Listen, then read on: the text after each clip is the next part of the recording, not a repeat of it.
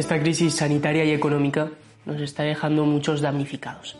Muchos colectivos están reclamando ayudas para sobrellevarlo de la mejor manera posible. A grandes problemas reclaman grandes soluciones. El escenario no es ni mucho menos unidireccional. Tiene muchas aristas y afecta directamente a muchos sectores. Ya conocemos la opinión de sindicatos y asociaciones de trabajadores y trabajadoras. Hoy damos voz a otro colectivo que reclama un mejor trato. Diario de una cuarentena.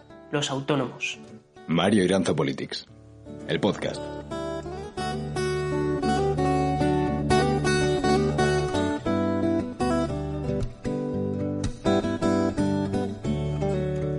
La Asociación de Trabajadores Autónomos exige al Gobierno que elimine la cuota del mes de abril. Aseguran que en marzo se les ha dado un hachazo y añaden que se les está castigando como colectivo. José Luis Perea, secretario general de ATA, muy buenos días. Buenos días, un abrazo y un saludo. En primer lugar, para que podamos tener una fotografía de la situación de los autónomos y autónomas, ¿cuáles son vuestras obligaciones impositivas ahora mismo?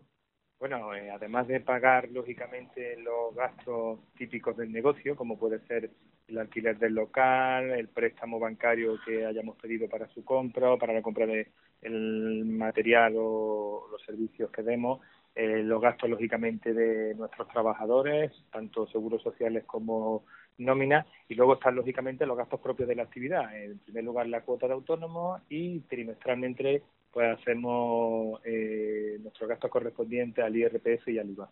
El Gobierno aprobó que los autónomos que puedan demostrar que sus ingresos se han reducido como mínimo un 75% podrán acceder a la ayuda por desempleo. ¿Es insuficiente esta medida, bajo vuestro punto de vista? Bueno, totalmente insuficiente porque creemos que solo va a afectar o va, van a beneficiarse eh, pues uno de cada tres autónomos. En primer lugar, por el listón, ¿no? Nos parece que un 75% es excesivo.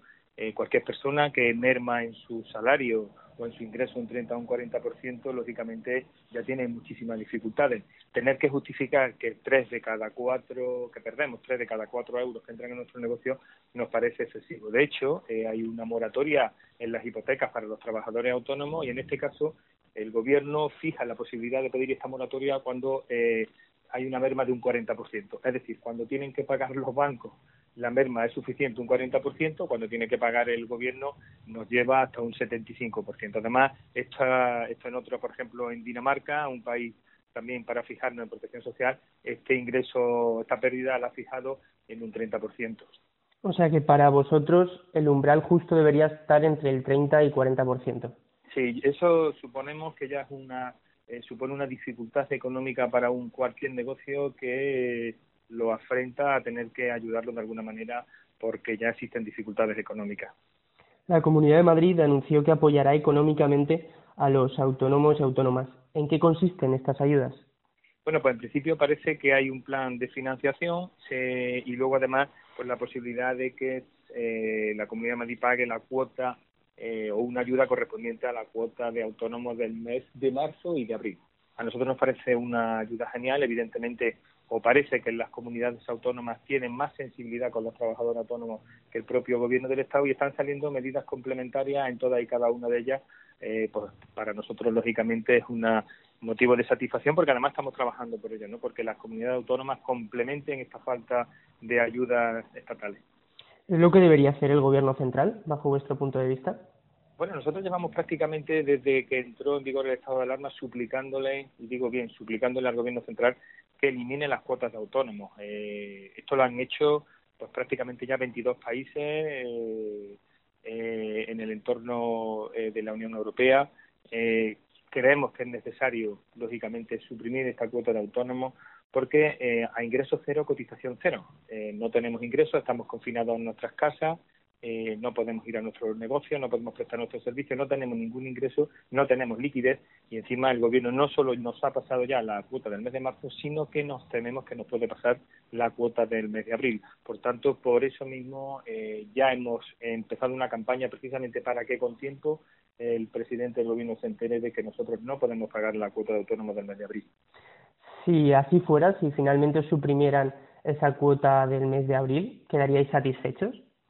Bueno, vamos a ver, suprimiendo las cuotas y con las medidas que hay, eh, que ahora sí quiero hacemos un repaso, yo creo que puede ser eh, suficiente para este tiempo eh, especial que estamos viviendo, pero es que la realidad es que no estamos, vamos a ver, no tenemos grandes, a estos, a estos grandes males, como dice el no se están poniendo grandes remedios, es decir, no hay medidas excepcionales. Ahora mismo hay tres medidas fundamentales, una de ellas es, la primera que se tomó fue eh, pues eh, asimilar a aquel trabajador que hubiese que hubiese que se hubiese contagiado del coronavirus, que el trabajador autónomo que se hubiese contagiado del coronavirus, asimilarlo a un accidente de trabajo para que pudiese cobrar desde el primer día. La segunda fue la prestación por cese de actividad, prestación eh, extraordinaria por cese de actividad, que muchos conocen como el paro del autónomo, aunque no es estrictamente eso, pero que pueden acceder tanto a aquellos autónomos que se han visto obligados por el decreto de estado de alarma a cerrar sus negocios como a aquellos que tienen una merma de ingresos de un 75%. Y la última medida fue el establecimiento de eh, aplazamiento y moratorias para el pago eh, de nuestras cuotas.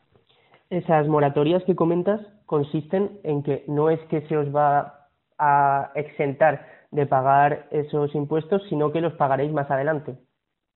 ¿Cuál, es el plazo de esas moratorias? Bueno, hay aplazamiento de seis meses, etcétera. Eso está viene todo determinado en, el Real Decreto, pero eh, evidentemente suponen eh, pan para hoy y hambre para mañana. ¿Estáis en contacto con el Gobierno? Por supuesto, nosotros tanto con el con el Ministerio de Trabajo como con el Ministerio de Seguridad Social eh, estamos en la obligación de estar en contacto y tenemos lógicamente que tener eh, puentes tendidos para cualquier tipo de negocio.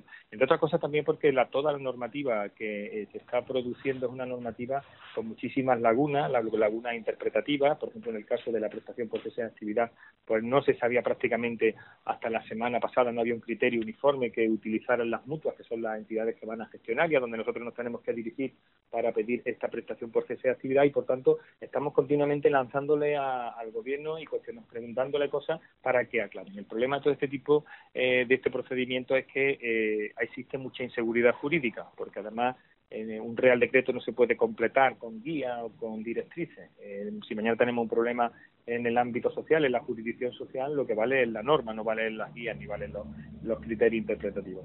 ¿Y qué os dice el gobierno? ¿Os dice que se va a avanzar en esta materia? Bueno, el gobierno la verdad es que eh, está, manteniendo una postura en este sentido muy sólida en cuanto no quiere avanzar eh, en lo que nosotros en nuestras reivindicaciones. En esta semana vamos a iniciar una campaña donde va a haber testimonios de trabajadores autónomos eh, precisamente solicitando lo que estamos pidiendo desde el principio de la crisis, que es la supresión de cualquier tipo de, de costes salariales y costes, perdón, de costes sociales, en este caso las cuotas de los, de los autónomos, ¿no? Eh, porque tenemos que tener claro, y no nos pueden engañar, es que solamente estarán exentos de cobrar la, de, perdón, de pagar la cuota de autónomos a aquellos beneficiarios de la prestación por cese de actividad.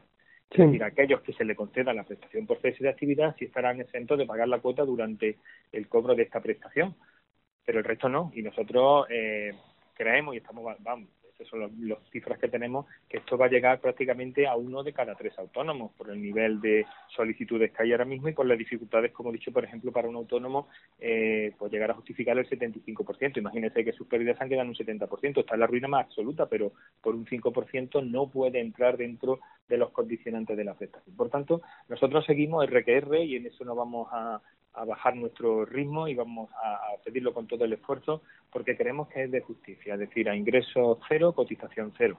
Eh, imagino que si estáis en contacto con el gobierno central también lo estaréis con el resto de comunidades autónomas.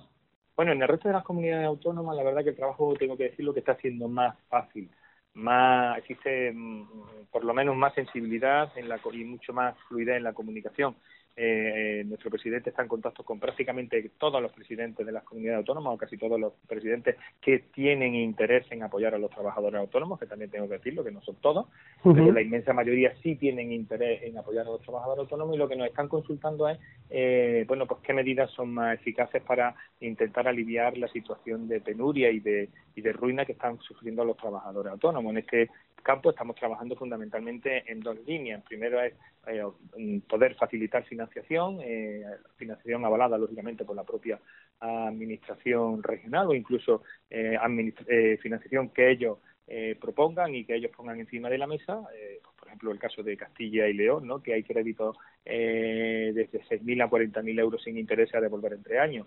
Que yo creo que es una, medida muy interesante, o también medidas directas, como por ejemplo en Cantabria el cheque de resistencia. El cheque de resistencia son eh, pues un abono mensual, perdón, semanal de la comunidad autónoma que va en función del número de trabajadores que tiene ese trabajador autónomo en su negocio y que le va a ayudar a mantener eh, pues su negocio durante la época de crisis, ¿no? O ayudas como la Comunidad de Madrid que también eh, eh establece una ayuda para mantener el negocio que prácticamente durante los 12 primer, los 12 meses de este año, ¿no?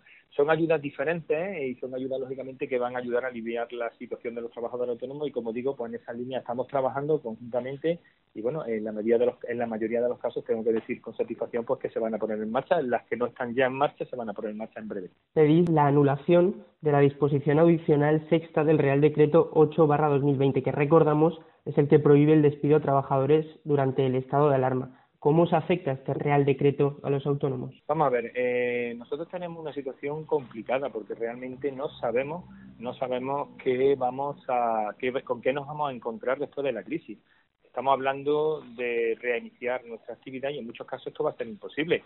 Eh, por ejemplo, nos llama mucha gente ligada con el sector turístico y es verdad que, por ejemplo, el verano está cerca, pero no sabemos si vamos a estar a pleno rendimiento o no eh, e incluso a muchos eh, muchos operadores de muchos autónomos de este sector turístico que trabajan para, para Europa, pues nos dicen que efectivamente la gente que viene de Europa, en primer lugar, no va a querer venir a España y en segundo lugar, cuando viene, vienen, eh, hacen sus reservas con un año de antelación. Por lo tanto, si ya están canceladas, como están canceladas el 99% de las reservas, ya no volverán hasta el año que viene. Por tanto, eh, no puede haber tanto intervencionismo, no puede haber tanto intervencionismo por parte del Estado, porque si nosotros, eh, además yo creo que esto es inconstitucional, eh, estamos, estamos barajando la posibilidad de ocurrirlo, eh, si nosotros somos libres para contratar, también tenemos que ser libres para prohibir, ¿no? Para, para decidir, perdón. Y lo que ha hecho el gobierno ha sido precisamente eh, no de no prohibir la, eh, el despido, pero sí encarecerlo.